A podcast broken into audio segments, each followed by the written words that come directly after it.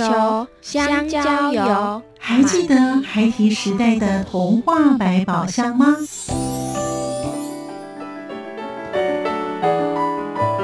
我是桂文雅，世界是一本美丽的书。我是曹俊彦，从小就喜欢画画。我的人生我是王淑芬。当全世界都在下雨，泥泞不堪，全世界。我是王家珍，持续不断，好好的写。我是林世仁，创作儿童文学，让我找到自己生命中的阳光，可以探寻到生命中充满不可思议的兴奋。现在就跟着徐凡，我们一起施展魔法，回到时光隧道里，一起去挖掘笔尖上孩提的奇幻之旅吧。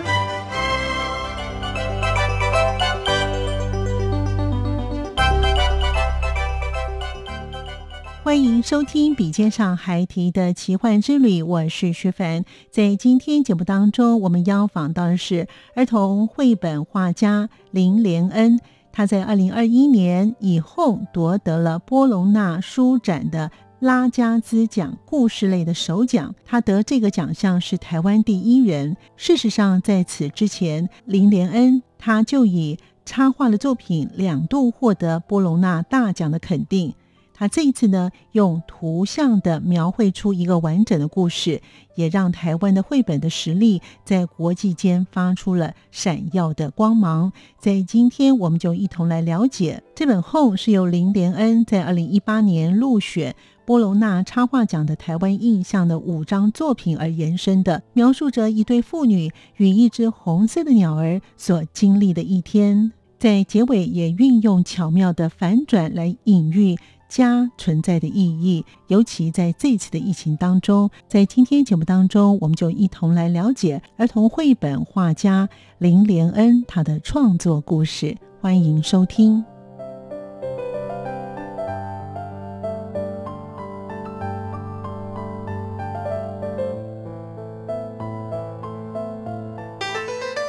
作家私房画，大家好，我是林连恩。那我觉得阅读绘本其实是一个很有趣的体验。你透过绘本，你可以阅读到不光是美丽的图像，透过文字、透过图像的配合，等于是经历了一场奇幻的旅程。我非常推荐，不管是大人还是小朋友，都能够多多的阅读绘本，一定能够带给你小说以外、电视剧以外的想象跟体验。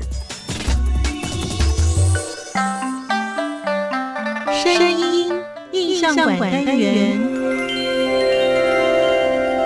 我从小，我妈她是她是做生意，只要半天放学就会去她的面摊，坐在那边看书，跟我妈要十五块 去买旁边超商的小叮当的漫画。妈她也那她也常带我去图书馆，一待就是一个下午。那时候的主管他就建议我可以去。上一些插画课，所以我那时候就还蛮听话，就是去上课。就从那时候开始吧，就认识了那个插画老师。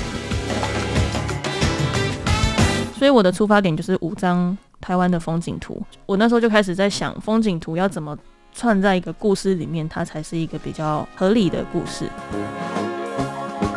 朋友们，收听今天的节目，在今天节目当中，非常开心邀访到一位非常优秀的儿童文学绘本画家林连恩哦。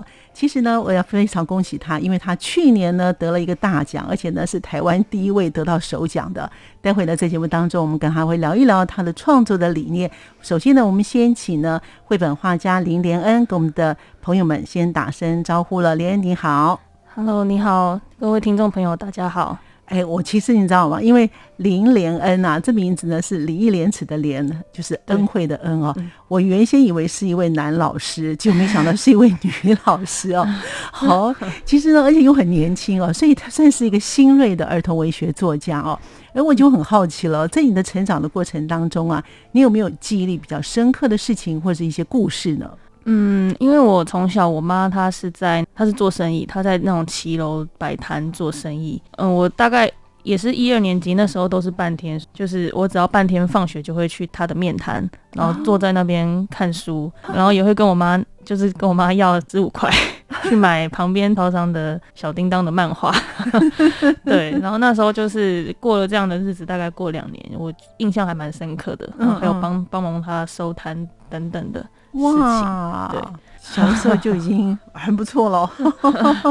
所以你自己小的时候喜欢看漫画，那你自己会去图书馆借书，或者是在你们家附近的图书馆去阅读其他的报章杂志或是书籍吗？对，会会，就是我妈她也其实也会看书，那她也常带我去图书馆，那可能一待就是一个下午，就是一个半天这样子。哇，对，然后再大一点之后，我会跟我朋友一起去图书馆借书。哇，好，果真好像儿童文学作家都喜欢阅读哈。好，可是漫画跟你现在要从事的绘本。其实还是有一点差距的，我们再慢慢聊哦。嗯，其实呃，因为呢，连老师呢本身是学商业设计的，你是什么样的缘起，可以呢想要当一个绘本画家，或者是呢开始写作为主呢？其实是从我我大学毕业之后就开始在动画公司当设计，那那时候就是负责画一些角色跟场景，嗯，所以那时候其实就已经稍微有点接触故事方面的。画面，嗯，那时候的主管他就建议我可以去上一些插画课，对，所以我那时候就还蛮听话，就是去上课，嗯，所以就就从那时候开始吧，就认识了那个插画老师。那之后我从公司离职之后，继续上插画课，那之后就慢慢的开始走这方面的路，这样子。所以你从一开始呢，从从绘画开始。真正进入这个领域什么时候开始？是从毕业之后，就从毕业开始。对，从毕业之后才开始真的进入画图这件事情。哎，可是画图，我看你也有写作啊，哈。所以，那你写作呢？写作你是什么时候开始的呢？写作其实，嗯，是从画图之后才开始。哦，就是因为呃，我的老师他他是上日本的绘本学校，所以他也会教一些。绘本写作的部分，然后也有教一些小说写作，嗯，所以就那时候我就是上他很多课嘛，所以就全部一起上。那从那时候开始练习写作，等于是画图跟写作是同时进行的。你这样子学了多久？一年多，快一年多。对，所以开始你就自己慢慢练习写了。对对对。那时候是几年的时候开始？二零一三开始画图。对，嗯，对。哦，那你的成绩真的很好哎！二零一三年到现在呢，也没几年哦，你的成绩的表现非常的好啊。因为呢，我为什么会说一开始说是恭喜呃连老师哦？因为他是一个新锐的儿童文学绘本画家哦，而且也是个作家哦。因为呢，他在二零二一年的六月份拿到了以他的绘本《Home 家》这本书呢，得了波隆纳书展的拉加兹奖的故事类的首奖哦。他也是呢，台湾第一位呢拿到这个故事类的首奖哦，同时也成为呢台北呢国际书展的儿少类的首奖的得主。哇，你真的是双喜临门哎哈！能否谈一谈呢？你这本书呢《Home》，它到底写些什么东西？为什么这个评审那么精彩，可以让你拿到首奖呢？其实这本书一开始最一开始的发想是五张台湾的风景图，是对。那那那五张台湾的风景图其实是先在波隆那先入围了插画奖之后，那时候还没有故事，那是等到拿到插画奖之后回来才开始要帮他编写故事。所以我的出发点就是五张台湾的风景图。我那时候就开始在想，风景图要怎么串在一个故事里面，它才是一个比较合理的故事。对，那时候的发想是想说，可能是一个泡泡。有一个小女孩吹出泡泡，然后泡泡可能四处经过了些这些风景的一个故事。嗯，对，那可能泡泡回来，小女孩就长大了，等等这样的感觉的故事。对，但这样的故事就会有点像在旅行，嗯，旅行之后回家的一个感觉。对，但是我的重点，当初在创作那五张图的重点是我想要，就是想要纪念齐柏林导演的事情，所以我就想说，那我还是要回到家。家的这个概念，所以我就是让故事主角变成一个小鸟跟一个一家人。嗯，我们每天出门上班上课都会出门，那不管做了什么事，我们最后都会回家。嗯的这样的一个过程，跟哪个大环境有关系？然后跟这次的疫情也有关系吗？对，这本书其实那时候二零二零年二月初刚好疫情正要开始，是对，所以那那时候大家可能对。就是疫情之前大家对家的感觉，跟疫情之后大家对家的感觉都不一样。嗯，所以可能会得奖，有一部分也是因为疫情，因为那个拉加兹的评审们有有提到这件事情，就是因为他们疫情，他们关在家里的时间其实比我们都还要久。嗯，对，所以他们对家有另外一层了解的意义。哦，对所以就是 我觉得还蛮幸运的啦。嗯，对对，而且我觉得以家作为主题呢，如果你的那个主轴如果不好的话，我相信也不会得奖。而且你是台湾第一位呢得故事类的首奖的，所以之前是没有人得过的。呃，对 对，我也是还蛮蛮蛮惊哇。你当时为什么会想要设计一个鸟跟一嗯个主人这样出去呢？其实它是其他的动物。它就是一个，我算是设计这个故事有双双主线，就是一条主线是爸爸跟小女孩他们的主主线的故事，就是嗯。大家第一次看可以看得懂的。嗯，那小鸟这边它可能是算是第二条线，嗯那可能有些人可能第一次看他没有办法意会到鸟的在这本书里面的角色是什么，嗯。对，但是可能看两第二次、第三次之后，就会发现那个鸟其实它也是要回家，因为它的鸟巢掉在那个车上，嗯嗯，对哦，所以那只鸟才会一直跟着那台车，因为它的鸟巢在那台车上。对，它也是追寻家的一个意义，这样子。你当时怎么会想到这种构想啊？把这个鸟巢吊在车上呢？怎么不是吊在他们家的树上呢？嗯、当初是跟编辑他们一起讨论的啦，嗯哼，因为我的图有一些俯视的感觉，所以就有有想说角色应该会有一些俯视的生物，就是可能像泡泡它会飞，所以它可以看到从很高的地方往下看，嗯，那或是鸟可以从很高的地方往下看，所以就安插了鸟的这个角色在里面。哦，对。我真的儿童绘本画家那个想象力都非常的丰富哈，而且呢，我为什么说你会很会得奖呢？你刚才说呢，你从二零一三年开始画画跟写作，可是你得的都好多的大奖，譬如说你二零一五年有首度入围了波罗纳的作品《光之虫》。对这本书，你的创意怎么来的？那连老师想要表达些什么呢？嗯，这本其实那时候入围到现在还没有办法出版，哦 对，他还没有出版。呃，那时候他的故事，因为比赛只需要五张图，所以我那时候故事只写一个大纲，然后画了里面可能会出现的画面，五张，然后去比赛。对对，那所以那那那个故事是以核灾之后的想象的世界架构完成的。嗯对，所以主要的出发点就是那一阵子，二零一四年、二零一三那时候，其实台湾就是 蛮就是关于核四的议题吵得蛮热烈的。嗯对，所以就那时候就想要去想一个关于如果核灾之后，我们的世界会变怎么样的一个想象的世界的故事。哇，可见的儿童绘本画家不但呢要有想象力，而且你还要关心时事。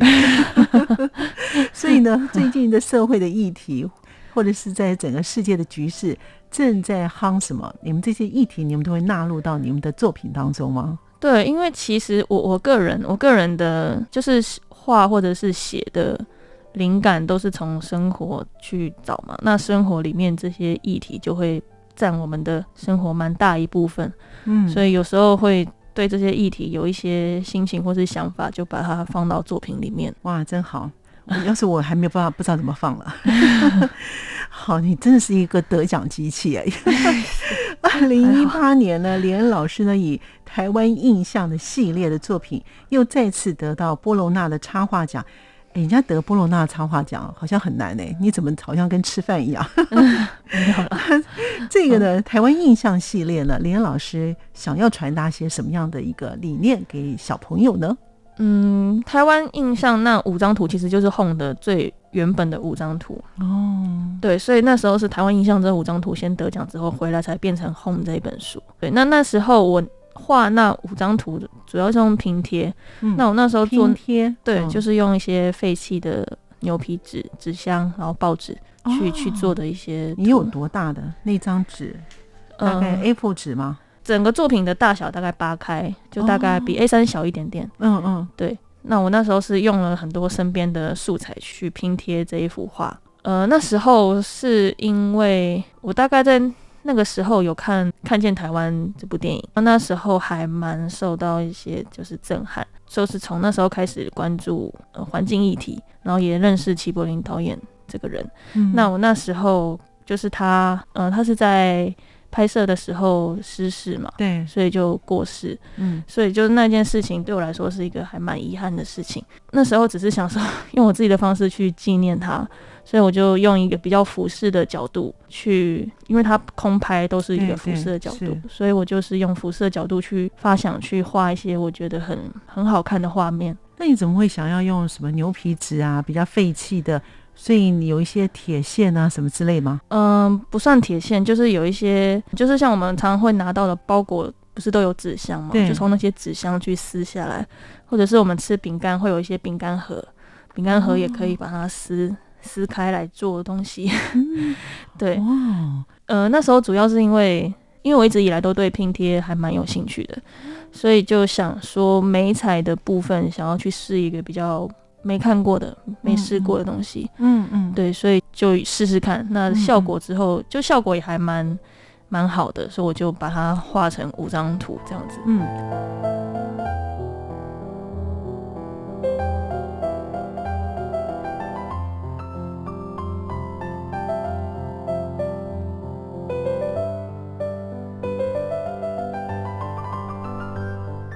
儿童绘本画家林连恩，他自己本身学的是商业设计，从小就喜欢阅读，而且呢喜欢看漫画。在他得奖的作品当中，林连恩老师他运用了拼贴的创作手法，从他日常生活当中所搜集的传单、饼干包装纸以及库卡，还有行路等等各式各样的废弃纸张撕贴而成。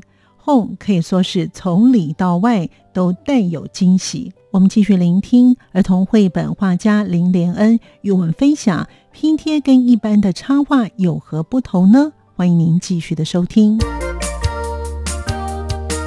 就是想要纪念齐柏林导演的事情，所以我就想说，那我还是要回到家家的这个概念。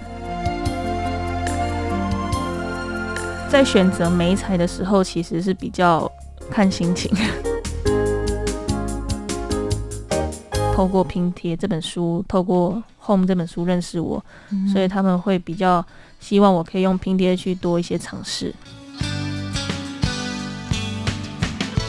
透过拼贴这本书，透过 Home 这本书认识我，所以他们会比较希望我可以用拼贴去多一些尝试。贴跟我们一般的插画有什么样的不同呢？呃，拼贴它其实是美彩，插画就是画嘛。要构成这张插画，它其实可以用任何美彩，不管是水彩、亚克力、广告颜料。那拼贴只是类似于水彩，它只是一个方法而已。嗯，对其实画画的领域当中啊，真的是还蛮多样的哈。对那我发现呢，林恩老师您自己本身呢善用的还蛮多的哦。其实，在一般来讲呢，我们画画，我们一般人只知道什么，比如说油画啦、水画啦、墨画啦，哈。那就像刚才你讲的拼贴啊，那其实呢，还有所谓的亚克力啊、水性蜡笔啊，哦，还有就是老师刚才讲，你也喜欢复合式的媒材的拼贴哦。这几项呢，哈，都是老师的专长，而且你特别喜欢的。用这些不同的素材，你会因为故事的不同而取材不同吗？还是说你自己本身特别喜欢这三种？然后，或者是说你觉得这三种表现出来的画风很适合你，你很喜欢，是吗？是这样子吗？嗯，其实我在选择美彩的时候，其实是比较看心情，看心情在选。对，因为除非这个故事真的非常的，嗯、非常的抒情，非常的有感情在，我就会选择比较颜色比较淡的，有点类似于水彩的水性蜡笔的效果。嗯，对，基本上，呃，很多故事我都是看心情在选择美彩。对，像拼贴，我可能这一年都在拼贴，那我可能明年就会换一下。嗯对，就可能换亚克力颜料。嗯嗯。对，就是会拼贴累了就会换一下东西。那你自己本身用这三种不同的素材，因为这三种素材好像你自己本身比较喜欢哦。嗯那亚克力，亚克力怎么运用在你的画作上面啊？亚克力就是它不是亚克力板，它不是哦哦，它就是亚克力颜料，它的名字就叫亚克力颜料，它就是跟嗯广告颜料一样，就是它是颜料的一种。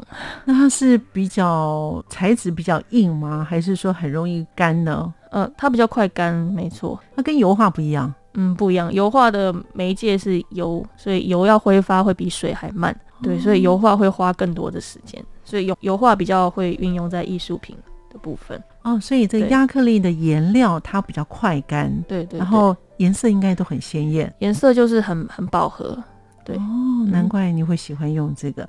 那老师自己有被用这三种不同的素材，你自己本身有写了哪些的作品吗？目前光之虫那一组就是用亚克力在画的，但是它还没有办法出版，就是、哦嗯，跟出版社都还在讨论，但是就可能因为他们也忙，然后我自己也忙，所以一嗯放放了好多年这样，就就慢慢来。对，所以按照这些不同的素材当中，也是看连恩老师自己的心情。也就是说呢，一个故事内容出来，用任何的美材都可以去做到，只是看个人自己的画者。你本身比较喜欢哪个素材，或者是你当时觉得，哎，这个素材比较适合这个故事，你就用那个方式来做。对，其实是不太一定了。对，哦，所以就是完全不一定的哈、哦。对对对，哎，这倒是蛮有趣的哦。老师得奖的作品真的是蛮多的哦，所以呃，您自己本身呢、有没有就是特别喜欢哪一种的画风，或是哪一嗯种故事的内容？为什么呢？目前其实我都还蛮喜欢的啦，但是最最近是比较常在用拼贴。嗯，对，因为可能因为《Home》这本出来，大家透过拼贴这本书，透过《Home》这本书认识我，嗯所以他们会比较希望我可以用拼贴去多一些尝试。对，那你现在已经有酝酿其他的故事吗？用拼贴的方式？今年其实有接一些呃政府部门的标案的书，所以也哦都是用拼贴在做，可能明年就就会出来。一般的我们的读者比较少看到拼贴这样子的一个媒材的写故事的方式吗？对，呃，应该算是台湾比较少了，但是、嗯呃，国外还蛮多拼贴的画家。对，说到国外呢，你个人自己本身有没有特别喜欢的作家，或者是画家，或者是插画家？有就是 就呃最近这一年啊，比较喜欢那个凯蒂克罗瑟。Kitty Crosser，嗯，嗯嗯，对他的书在台湾比较有被翻译成中文的，像是我的小小死神，然后熊妈妈的晚安小故事，好像是这这两本，还有一个湖畔的安妮。对，那他的故事都是比较有一些哲学性的思考在里面。所以你本身也喜欢这类的书。对那你的书，目到目前为止有这类的书籍吗？还没办法，这个东西比较需要比较多时间去酝酿，然后思思考。对，哦哦，看来呢，呃，连老师呢画风呢，哈，其实是会让你家这不是一看就知道的，而是会去想一想的，或者是在我们的整个的环境当中，呃，需要哪些的一些的故事，你就会运用你自己的一些的专长呢，把这些故事给绘画出来哦。那我很期待你那个有关于那个哲学的书籍。好好好，谢谢。那老师呢？其实呢，在二零二一年呢出版的图文创作呢《母亲记事》，哎，这个我感觉呢蛮温馨的哈。所以这本书的发想是写给你，写给你妈妈，还是写给所有的妈妈呢？其实是所有的妈妈吧，不管是嗯我们这个世代的妈妈，或是上个世代的妈妈。这本书一开始是其实是编辑他丢了一个主题给我，他就说你要不要写一本跟母亲有关的书？然后为什么会突然这么想呢？这个就要问他了。对他就是先丢了一个主题给我嘛，那我就想说好啊，因为我我也那时候我也当妈妈当了三年，哦，所以有一有一些心得啦，有一些想法，所以我就想说，好啊，那我们就就来做一本跟母亲相关的书。那时候是想说，想要把可能因为像我自己当妈妈之后，我的观察是我当母亲所受到的很多的。言语方面，或是一些身边的人对妈妈这个角色，都会有很多的想象跟要求。那我目前我受到的这些想法跟上一代母亲所受到的想法有什么样的分别？嗯，嗯那我想要针对这些东西去写一本书。嗯嗯最后，最后的书的最后，其实还是回到不管我们的教养方式有多么的不同，迷信的也好，科学的也好，其实都是出发点都是为了孩子，为了爱。对，所以对，就是最后的书的结尾是用这样子去收。你那个母亲记事啊，当然是写你这个新时代的这个妈妈哈。对，那你有去问你妈妈，在你小的时候，或是她在那个年代，她的你的阿妈或者是呃阿公那个年代，他们的方式。或是说你跟你大概同年纪的，或是你的朋友，或是你的同学啊，也有结婚的，也生了孩子的，你有去做这个田野调查吗？有，其实我有问过我妈妈。对，除了问她，那也有一些关于我自己，就是她从小到大对我的一些。给我的一些印象、一些想法，就关于他在家庭里面，因为他就是一个比较呃牺牲奉献的类型，就可能我们上一代的母亲很很多是这样子的，对，所以我会觉得这个部分其实对他们来说也是一个比较压抑的，嗯，比较压抑的时间，嗯嗯，我觉得也是很还蛮难过的这样，嗯嗯，可能到我们这世代会稍微好一点，嗯，对。那您个人自己本身呢？因为您是算新一代的了，对，其实。多多少少还是会有一些比较传统的建议，嗯，会一直在我身边围绕。哦，对，就是某方面的习俗啦，哈，等等这些，依照新一代的不同的思考呢，可能会因为家族的关系哦。那对于你们现在这种新一代的新锐的作家，会不会认为说这种习俗的东西其实不见得有科学印证的？你们会不会觉得说这个其实是？只是不要去反驳长辈，但是还会按照您的方式做吗？就是会尽量能做的，当然可以做。就是像抓周啊，或是周岁庆祝这些，其实都可以做。但是有一些像收金喝符水这件事情，就会觉得有点不好吧？对，如如果只是要收金，拿那个烟、那个香点一点、绕一绕，我觉得也还行。但是如果要说到喝符水，我就会觉得不太 OK。嗯嗯，对，那其他的习俗。我是觉得都还还在可以接受的范围了。对，好，看来呢，这个母亲记事呢就很有同感了哈。这个上一代这一代哈，蛮不错的哈。我们刚才有提到说呢，老师的著作不少哦，而且呢也有比较俏皮的书籍，就像连恩老师呢跟王文华老师合作的绘本，就是《大嘴龙牵红线》。那老师在这个著作当中啊，您个人是不是在你的作品当中？有你最喜欢的这本书呢？对于大嘴龙的牵红线，对你来说有没有特别的意义呢？那本书其实就是我第一本绘画关于绘本的插画哦，这是第一本，对，对，因为其实第一本就是先接嗯王文华老师的故事来画，对，那我就是从那本之后，我就开始比较偏向自己写故事，自己画。你这个时候是二零一三年吗？那时候二零一五左右吧，嗯对，就是在我拿到光之虫入围之后，才有这样的机会。对，所以这个大嘴龙牵红线是王文华老师的作品。你把它绘画，哎，可是你知道吗？这个绘画呢，我觉得非常重要，因为呢，作者把它写出来之后，会依照你的这个图，因为有些小朋友他不见得是看文字，他是先看你的绘画，然后呢才去看那个文字。嗯，那一般来说，如果是绘本的话，那个字数都不多，所以它这个算是一本的故事书呢，还是就是绘本？字数比较少的，嗯，它其实里面的字，我觉得还算多一点，因为一般的老师的作品应该都算是蛮长的，对对对对，所以他的呃那本故事的文字，嗯，算是偏多了，嗯嗯，对。那你自己本身画了之后，你有自己觉得，哎，我画的还不错，因为你是第一次尝试。就是就觉得，因为我那时候已经练习画图，已经练了好几年了，所以就是觉得好像还还行。对。是阳光，翅膀打开了世界之窗；是阳光，翅膀环绕着地球飞翔。感谢您的收听，我们下次见。